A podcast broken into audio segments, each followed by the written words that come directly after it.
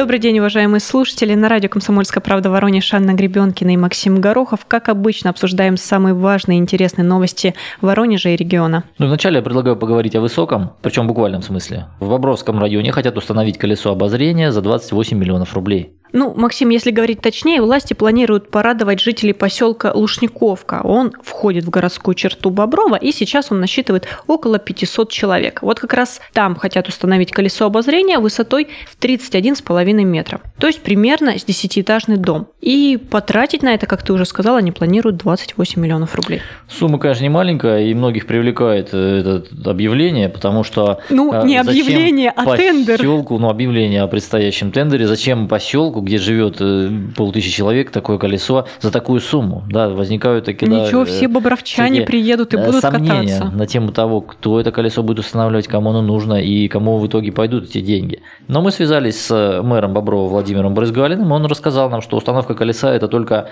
начало создания парка аттракционов на площади 10 гектаров. А помимо этих 10 гектаров будет еще 80, а то и 90 гектаров, где хотят построить экодеревню. Эта территория перешла в собственность муниципалитета от Министерства обороны, и теперь вот такие грандиозные планы возникли у местных властей. Максим, давай поговорим о самом колесе еще немного. Работать этот аттракцион будет круглый год при разбросе температур как от минус 20 до плюс 40. И власти планируют разместить 8 частично застекленных и 7 закрытых кабинок с отоплением и кондиционером. Одна из них будет даже с расширенным входом и откидным креслом, так как будет рассчитана на инвалидов. Сиденья и спинки собираются сделать из нержавейки, окна из закаленного стекла, пол из алюминиевых листов с рифлением. И один оборот колеса должен занимать 6 минут. На боковых панелях кабинок разместятся светящиеся надписи «Бобров». Каждая кабинка рассчитана на шестерых человек. Да, у меня прям сразу сейчас родилась картина перед глазами, как в минус 20 на высоте 31,5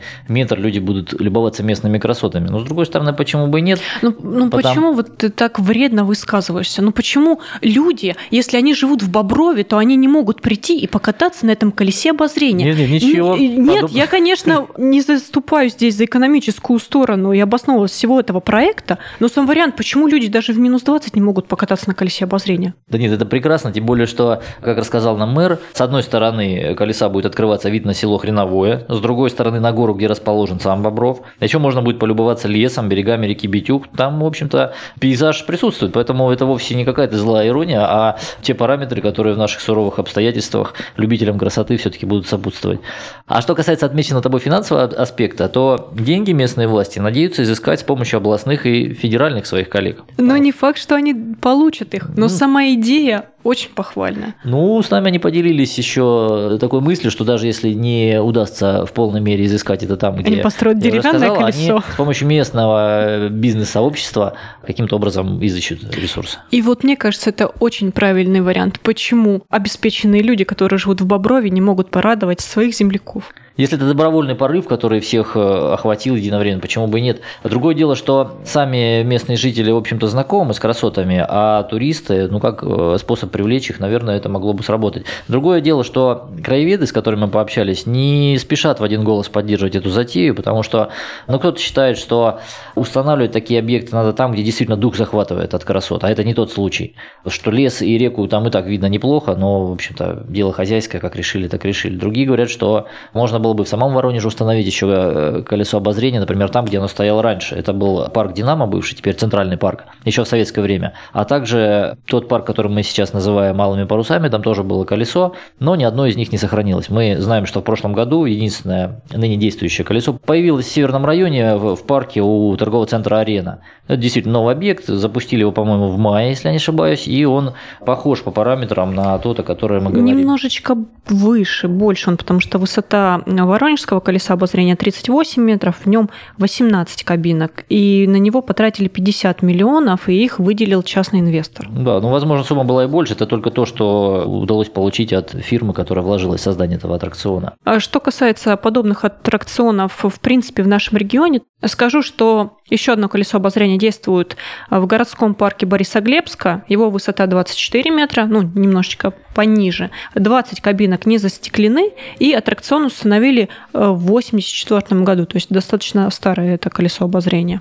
И такое же колесо действует в Россоши. Оно прошло э, проверку Ростехнадзора и в этом сезоне будет работать. Оно также рассчитано на теплое время года. Это также открытые кабинки. И, в общем-то, все это еще наследие советских времен, которое поддерживается, но, конечно, отличается от того, что собираются построить бобровцы и то, что действует уже в Воронеже. А вот представляешь, Боброве как отстроят колесо обозрения, что просто со всей области будут съезжаться, кататься на нем. Ну, может быть, я вспоминаю, как я на ВДНХ катался на колесе обозрения, созерцая всю Москву, рабочего и колхозницу. И, наверное, когда я в окрестности, уже описанные нами, попаду, где есть битюк, лес, э, река, может быть, для меня это будет действительно дух захватывающим все-таки зрелищем, несмотря на то, что местным жителям это могло и примелькаться. Да. Бывает, что мы, попадая в какие-то новые обстоятельства, восхищаемся тем, что люди уже как-то считают само собой разумеющимся. Вопрос, конечно, в цене. Во сколько это в конечном итоге обойдется, мы узнаем по результатам этого конкурса. Э, может быть, сумма еще и снизится. Но мы будем следить за этой историей. В любом случае интересно. И э, если наши слушатели хотят поделиться своим мнением об этой инициативе, то оставляйте свои комментарии на сайте, звоните нам в редакцию. Мы с удовольствием поделимся ими со всей нашей аудиторией. Перейдем к следующей теме. На улицах Воронежа могут появиться множество героев мультиков. Еще одна веселая тема этой недели. Я вспомнил почему-то вот эту игру про покемонов, которых э, люди пытались найти в самых необычных местах, наводя на них камеру своего смартфона и бегали за ними как безумные. А теперь мы в реальности можем неожиданно столкнуться с мультяшным персонажем. Главное не удивляться, предупрежден, значит вооружен, о чем мы говорим нашим слушателям. Но если серьезно, то в мэрии Воронежа обсудили проект воронежской студии Wizard Animation. Его суть заключается в том, что на улицах и площадях предлагают установить красочные инсталляции сказочных персонажей из мультфильмов и даже нанести их на стены домов. Анимационная студия отобрала 80 эскизов, как ты уже сказал, различных арт-объектов и предоставила их местным властям. Среди эскизов была бронзовая композиция Кай Герды у часов, также аллея с кривыми зеркалами и фигура котенка с улицы Лизюкова в сквере у вокзала Воронеж-1.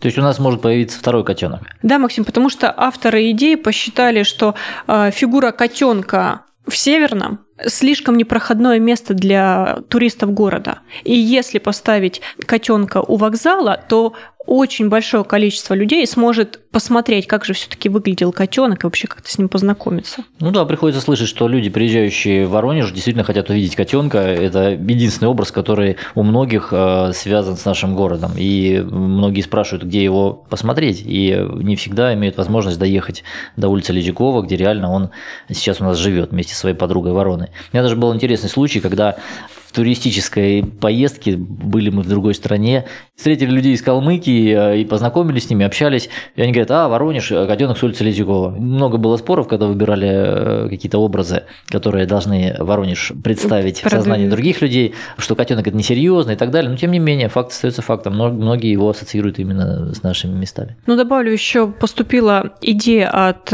руководителя городского управления экологии Натальи Ветер не просто рандомно поставить вот эти статуи а выделить определенную территорию и там как бы сконцентрировать вот эти все композиции все покемоны в одном месте, да, чтобы человек да, то есть все герои в, мультиков в темном переулке вдруг случайно не столкнулся с Ну, я тебе хочу сказать, что управа Ленинского... Снежной королевой, что гораздо страшнее, я думаю. Ленинская управа очень активно откликнулась на это предложение и сказали, что могут практически отдать парк имени Дурова под решение этого вопроса. Стоит добавить, что деньги на эту идею планируют также найти из внебюджетных источников, о чем сказал мэр Воронежа Вадим Стенин. А что касается выбора вариантов и голосования за наиболее понравившиеся горожанам, то это можно сделать в группе мэрии ВКонтакте, где размещен опрос. И в комментариях вы можете предложить, кого из персонажей хотели бы видеть на улице города. Часто ездим в Африку, в Австралию, Бразилию. Обычно самолетами и реже по воде. Но если вы котенок И вас зовут Василием То лучше, чем Воронеж. Нет города нигде.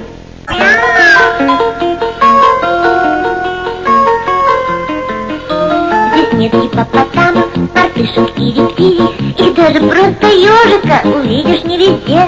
И все же для котенка по имени Василий Прекраснее Воронежа. Нет города нигде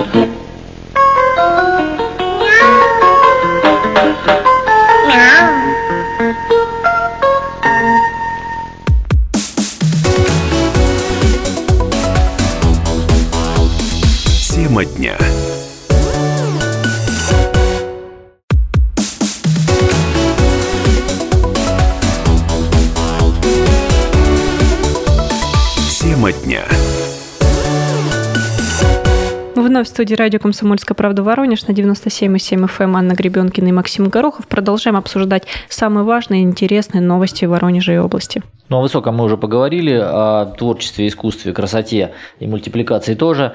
А теперь, правда, жизни вынуждает нас вернуться к ней. Какая-то жуткая, кошмарная ситуация произошла в Семилукском районе, а именно в Землянске. Там в средней школе 61-летний учитель технологии взял и просто утюгом прижег спину школьнику. Как все это произошло, нам рассказала мама мальчика Валентина. Давайте ее послушаем.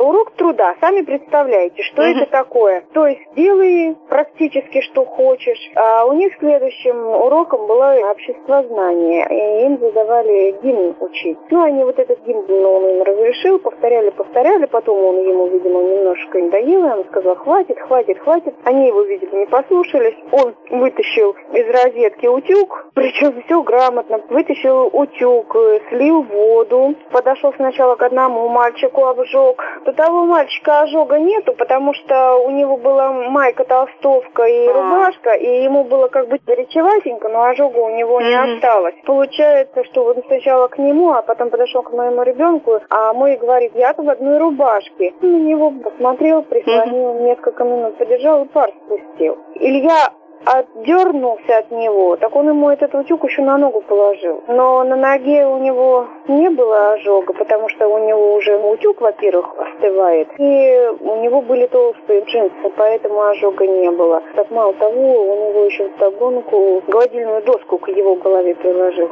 Ребенок в результате получил ожог, и волдыри на его спине мама заметила только вечером. Понятное дело, что она пришла в ужас и, поинтересовавшись их происхождением, услышала те подробности, о которых нам рассказала. Ну, здесь развивались события, не знаю, насколько логичным образом, потому что вместо того, чтобы позвонить в школу и разобраться, спросить у учителей, у директора, у классного руководителя, что произошло с ее сыном, мама пошла сразу в полицию. И, соответственно, уже из полиции директор школы узнал о произошедшем. До этого, повторюсь, наверное, в школе никто не знал о том, что ребенка просто взяли и прижгли утюгом. Ну, по словам мамы, это уже не первый случай, когда учитель применял довольно жесткие методы, там и линейки, по ее словам, шли в ход, и другие способы физического воздействия. И сами дети уже не удивлялись такому подходу, поэтому, может быть, ее сын не сразу рассказал о том, что случилось. Она сама заметила эти волдыри. Поэтому что здесь нелогично? Если все действительно так, то, наверное, она пыталась как-то призвать к порядку уже с помощью правоохранительных органов. Но в любом случае директор узнал именно от полицейских о произошедшем. Он вызвал учителя для объяснений, и педагог отпираться, конечно, не стал. И по предложению своего руководителя написал заявление по собственному желанию. Вот что об этой ситуации рассказал сам директор школы Валерий Синягин. Мама в школу даже не обратилась. Она сразу в пошла. Мы ни маме, ни ребенку ничего плохого тут не было. Я вот поговорил с учителем начальных классов. Прекрасные отношения были у нее с мамой. И ребенок адекватный, нормальный. Учитель, конечно, виноват. Он, ну, наверное, уже выгорел за 33 года. Может, не сдержался или что-то.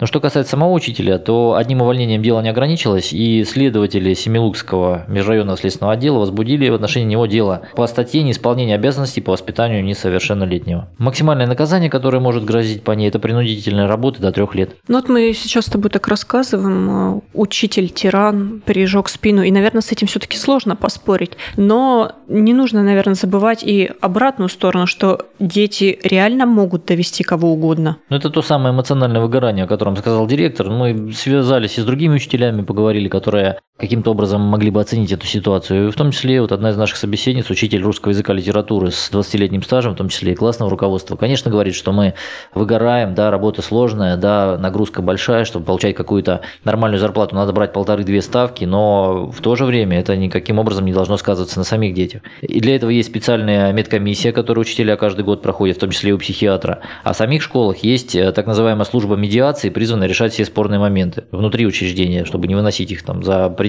чтобы они не выливались в такие громкие скандалы, а люди могли уладить конфликт еще в зародыше. Вот в эту службу входят представители трех сторон – педагоги, дети и их родители. Задача, опять же, любые спорные ситуации на корню пресечь, разрешить, чтобы все продолжали учиться, а не выяснять отношения, калечить друг друга утюгами, демонстрируя свой горячий в прямом смысле порой нрав. Ну, не знаю, я вот не помню, чтобы у меня в школе была служба медиации. И чтобы прям в таком, а, скажем, очень доброжелательном ключе решались конфликты между учителем и педагогом. Ну, конечно, это э, ситуация во многом идеальная, что дети и родители стройными рядами, взявшись за руки с учителями, идут в эту службу медиации и просят им помочь, конструктивно вникая в суть высказанных мнений противоположной стороной. Да, понятное дело. Но стремиться к этому надо, какой-то общий язык искать. И, конечно, это не метод. И сами учителя, срываясь, я не думаю, считают себя правыми.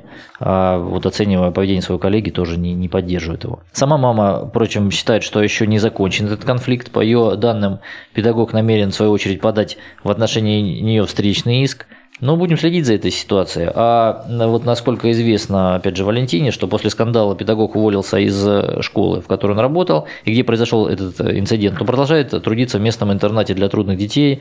Раньше он совмещал эти должности, теперь осталась одна. Ну, как будет развиваться, покажет время. Может быть, здесь э, те же правоохранители каким-то образом мешаются. Посмотрим. Правоохранители, Максим, конечно, разберутся в этой ситуации, но часто и полицейские бывают неправы в каких-то своих действиях. Так суд вынес приговор трем теперь уже бывшим сотрудником Воронежского отдела полиции номер один, и по данным следствия, вечером 20 февраля 2017 года в отдел доставили мужчину за мелкое хищение. Через пару часов один из полицейских увидел на мониторе дежурной части, что задержанный курит и разговаривает по мобильнику. И такое поведение вот прям взбесило стража порядка. Он рассказал об этом двум своим коллегам, и все вместе они выволокли нарушителя связали его по рукам и ногам веревкой и прикрутили к ручке двери. И так он висел скрюченный прям весь целый час. То есть тут новость у нас одна другой краше. Слава богу, хоть утюг не фигурировал в этом втором случае. Но в итоге пострадавший подал заявление, в котором рассказал об издевательствах. А, полицейские заявили, что он врет, но нашелся еще один свидетель расправы. Это был еще один задержанный, который сначала боялся что-то рассказывать, молчал. Но потом следователи наладили с ним контакт, он согласился дать показания. И вину сотрудников полиции также подтвердили результаты проведенных экспертиз и очные ставки. В итоге трех полицейских признали виновными. Каждый из них по решению суда отсидит три с половиной года в колонии общего режима с запретом работать в правоохранительных органах на два года. Продолжая тему судов и разбирательств, предлагаю перейти к следующей нашей новости. На этой неделе суд Центрального района рассмотрел сразу два обращения от людей, которые получили уведомление о штрафах за нарушение правил платной парковки в центре Воронежа. Тема горячая. Очень много споров о законности этих штрафов. И вот э, первые два, получается, сразу прецедента, когда два человека не согласились с вынесенным решением.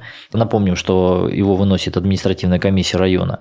Это Михаил Черенков и Екатерина Шевцова. Екатерина Шевцова, девушка из Острогожска, еще в декабре припарковала свой Ford Focus со знаком «Инвалид» на улице Орджоникидзе. И городские парковки ее оштрафовали и мотивировали свое решение тем, что девушка не получила специальное разрешение на бесплатную стоянку. Екатерина с таким решением не согласилась и, конечно же, обратилась в суд. Ее адвокат наставил на том, что место парковки на фотографии, которое, собственно, явилось основанием для вынесения штрафа, не видно как следует. Кроме того, персональные данные автовладельца по мнению адвоката, были запрошены административной комиссией до принятия соответствующей законодательной нормы, и это было нарушением. И ГИБДД не должна была предоставлять эти данные. В итоге суд принял сторону истца и освободил девушку от уплаты штрафа в 1500 рублей. А буквально на следующий день в том же Центральном суде рассмотрели как раз случай Александра Черникова, который поставил свой Mitsubishi Pajero утром 17 декабря на улице Комиссаржевской. И э, также суд согласился с тем, что штраф вынесен без достаточных на то оснований. В мэрии заявили, что будут обжаловать приговоры и не сомневаются, что им это удастся. Они говорят о том, что административной комиссии управ района вправе привлекать нарушителей к ответственности. Отдельные пробелы и противоречия в нормативно-правовой базе не должны этому препятствовать. Тем временем на самих создателей парковок завели дело. Этим занимается Воронежское управление Федеральной антимонопольной службы. И речь идет о том, что слово «муниципальное» название парковок использовано незаконно, как считают антимонопольщики. И они уже предписывали ООО «Городские парковки», это белгородская фирма, которая, собственно, и устраивает платные стоянки в центре Воронежа, избавиться от этого слова, то есть переделать все таблички с упоминанием муниципалитета. Это предупреждение от антимонопольщиков э, фирма получила еще 9 января, но попросила об отсрочке до 1 апреля, э, потому что срок устранения нарушений составлял всего 10 рабочих дней. Но даже за это продленное время ничего сделано не было. И УФАС в итоге возбудил вот то самое дело, и первое заседание по нему назначено на 11 апреля. Компании грозит до полумиллиона рублей штрафа. На этом мы заканчиваем обсуждение самых важных и интересных новостей Воронежа и региона. И после небольшой паузы в этой студии мы вместе с моим коллегой Виктором Левшаковым расскажем вам, что посмотреть и на какой спектакль сходить в ближайшее время.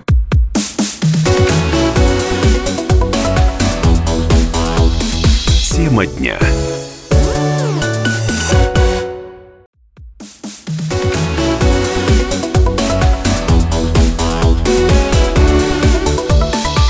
Тема дня. Мы вновь в студии радио «Комсомольская правда» на 97,7 FM. Эм. Анна Гребенкина и Виктор Левшаков. Близится время, когда уже мы должны отдохнуть, куда-то сходить, что-то сделать для своей души, поэтому предлагаю отправиться в кинотеатры. Ведь что можно на этих выходных или вообще в ближайшее время посмотреть, увидеть хорошего? На самом деле афиша не пестрит какими-то яркими премьерами, на которые хочется прямо скорее бежать, но есть парочку интересных названий, интересных работ, за которые стоит зацепиться. Например, «Хеллбой», о котором наверняка слышал каждый. Ведь вот понимаешь, ты сейчас произнес это слово, и на каком-то подсознательном уровне я поняла, что это что-то очень знакомое и родное, но конкретно я ничего не могу вспомнить. В общем, Гильермо Дель Торо, 2004 год. Это его одна из ярких работ в стиле э, комиксов, рассказывающая о противостоянии во времена Второй мировой войны, о неких фантастических существах, которые появляются. Возможно, у тебя Сейчас и нет никаких представлений об этом фильме, но в далеком 2004 году этот фильм был очень ярким, очень стремительно ворвавшимся, да в конце концов там а, главную роль играл красный накачанный мужик с отпиленными рогами. Ну да, такого вряд ли забудешь. Что удивительно, да, несмотря на такой фантастичный, закрученный сценарий, фильм получил довольно-таки хорошие оценки, был принят аудиторией, и вообще он был с юмором, с каким-то экшеном. Все, что нужно было для ленты, которую демонстрируют в кинотеатрах. Это было в 2004, а что мы в 2019 году увидим? В 2019 году другой режиссер, уже Нил Маршалл, решился перезапустить франшизу. Снова мы возвращаемся к этому герою, он будет сражаться с некими фантастическими существами. В общем, все, кто любит такую фантастику, которая вплетена в наш современный мир, современные реалии, где вы видите, как по городам, пусть Нью-Йорк, пусть какие-то еще города Америки разъезжают накачанные, перекачанные существа разных цветов со сверхспособностями, да, по-другому их не назовешь, то вам нужно пойти на этот фильм. Но кстати, что стоит сказать о Ниле Маршале, что он снимал, например, «Мир Дикого Запада», он принимал участие в режиссуре «Игры престолов», так что, в принципе, это довольно интересный режиссер. Ведь, ну вот если я не поклонница такого фантастического жанра, есть что-то для меня?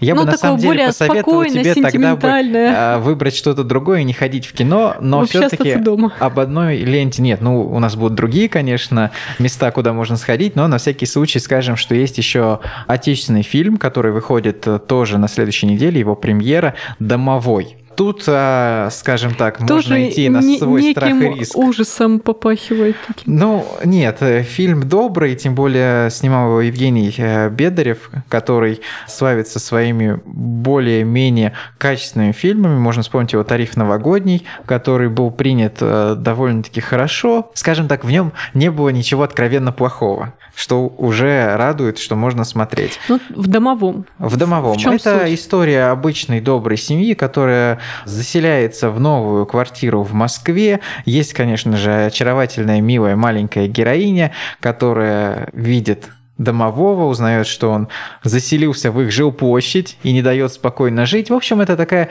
суетливая семейная комедия, которую можно посмотреть, я думаю, но если вы пропустите ее, поверьте, вы тоже не пожалеете. Ведь хорошо, с кино, наверное, закончим. Если я любитель театра, куда мне можно сходить, что посмотреть? Мне кажется, ты как любитель театра гораздо больше мне можешь рассказать, например, о постановке «Бальзаминов», которая пройдет в камерном 20 и 21 апреля. Витя, ну пока что я могу сказать очень э, кратко. Спектакль поставил Михаил Бычков по пьесе Островского, соответственно, «Женитьба Бальзаминова». Но ведь и больше пока что я тебе не скажу, потому что сама я отправлюсь на нее 20 апреля. И уже после мы сможем с тобой встретиться в этой студии и детально обсудить, что же было там, что мне понравилось, что не понравилось. Но мне кажется, Вить, это будет сейчас просто реклама камерного театра. Ну, в общем, билет у тебя уже в кармане, как билет, я понял. Билет у меня в кармане, и последние постановки, на которых э, я была, в камерном мне очень понравились. Советую всем, кто не ходил, еще посетить э, свадьбу Кричинского. Очень хороший такой э, свежий спектакль. От себя хочу добавить, что Бальзаминов стартовал совсем недавно, в конце марта его вот только-только показывали, и те, кто был, оставляли только положительные комментарии. Поэтому, может быть, это какой-то глоток свежего воздуха для театралов, которые уже посетили буквально все и знают постановки буквально наизусть. Другая хорошая новость, кстати, для тех, кто любит театр, это возвращение спектакля. 30 апреля и 18 мая будут повторы показа комедии французского драматурга Эрика Асуса. Всероссийская премьера спектакля «Наши жены» состоялась в феврале этого года в Воронеже. И вот снова, спустя всего-то пару месяцев, мы можем его увидеть. Он пройдет э, в Воронежском театре драмы имени Кольцова. Соответственно, о чем же эта комедия? О том, как трое друзей детства по традиции встречаются раз в неделю, чтобы поиграть в покер напоминает такую завязку нашей иронии судьбы. Только Итак, ли иронии судьбы? Так вот, продолжим. В один из таких обычных и привычных вечеров события разворачиваются самым необычным образом, как бы еще они могли обернуться. В общем-то, старые добрые друзья неожиданно оказываются перед сложным выбором, который может положить конец их 35-летней прочной дружбе. Тут сложно говорить что-либо о сценарии, чтобы не открыть вам все юмористические и тайные ходы. Стоит лишь сказать, что действительно это пьеса, которая удивляет. А уже 7 апреля в книжном клубе «Петровский» в рамках научно-просветительского проекта сохранения памятников археологии на горной Дубравы состоится лекция «Быт и хозяйство донских славян». Посетить это мероприятие будет интересно всем, кто интересуется историко-культурным наследием донских славян и какими-то памятниками культуры. Мне кажется, ты не веришь в это мероприятие, потому что не назвала даже время, когда оно стартует. А стартует оно ровно в час. Кстати, в это же время э, в галерее Чижова также бесплатно можно посетить пасхальный мастер-класс. Быть может, в вас проснется художник, если на таком необычном холсте, как пасхальные яйца, вы что-то разрисуете, кому-то потом это подарите. При этом вас также научат на мастер-классе бисероплетению, декупажу и оригами. Ну что еще нужно? Мне кажется, яйцо, которое оплетено бисером, ну это прям очень хороший сувенир, приятный. И человек, если положительно относится к Пасхе, то может порадовать близкого человека таким приятным подарком. Более того, хочу сказать, что это мероприятие пройдет по благословению митрополита Воронежского и Лискинского Сергия. А есть еще одно мероприятие музыкального характера, о котором нам нужно поговорить, потому что звезды такой величины, не побоюсь этого слова, не так часто приезжают в наш город. Наверное, это все-таки не связано с Пасхой. Конечно, это не связано с Пасхой, потому что все билеты на концерты нужно покупать заранее. Кто же пойдет на концерт, который вот уже в эти выходные пройдет. Я говорю о 24 апреля, когда вы сможете вживую увидеть лидеров мирового альтернативного рока группу Skillet.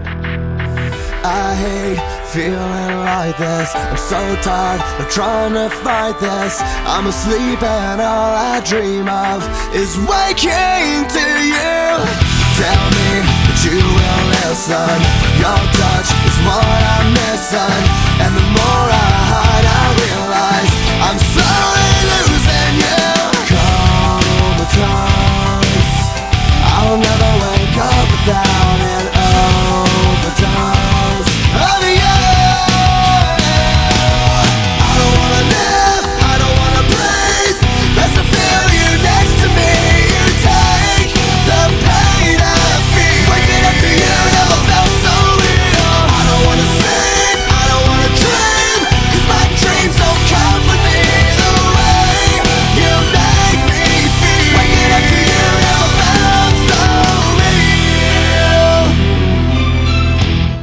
преддверии выхода нового альбома музыканты отправились в масштабный тур по России. В него вошли 13 городов, что приятно в Воронеж не исключение. И уже в апреле мы можем порадоваться ярким и громким шоу, где услышим не только лучшие хиты группы, но и долгожданные новинки как раз вот с этого грядущего нового альбома. Скелет — это одна из самых успешных рок-групп нашего века, и с 96 года они успели записать 9 полноформатных альбомов. И на сегодняшний день по всему миру продано более 11 миллионов копий дисков Skillet. В этот же день, 24 апреля, в Воронеж приедет хип-хоп-исполнитель Томас Мраз. Да, я думаю, что многие его знают по выступлениям совместным с Оксимироном. Вначале именно с этим именем мы связывали данного хип-хоп исполнителя, но впоследствии он засветился и у Ивана Урганта, и в других многих мероприятиях, шоу, поэтому сегодня, наверное, его знают и люди э, младшего возраста, и бабушки, тем более, что этой весной он отправился по России со своим первым за два года альбомом. Я скажу ведь тебе, что он посетит аж 18 городов. Если группа Skillet легендарно и очень успешно посетит 13 городов в нашей стране, то Томас Мраз целых 18. Но мне кажется, учитывая, что он наш соотечественник, он должен был посетить действительно, может быть, даже еще больше городов. Ну, у него просто нет платиновых пластинок. Но будущее, я думаю, у него безоблачное, и ждут его как минимум золотые, а может быть и платиновые пластинки. Поэтому желаем всем поклонникам прийти и отлично провести время на его концерте. На этом наша афиша, радиоафиша подходит к концу. Надеюсь, что вы приглядели что-то для себя и уже в ближайшие выходные или в ближайшее время сможете порадоваться чему-то яркому, чему-то насыщенному, что даст вам глоток свежих эмоций и позволит продолжить рабочие будни. С вами были Анна Гребенкина и Виктор Левшаков. До свидания.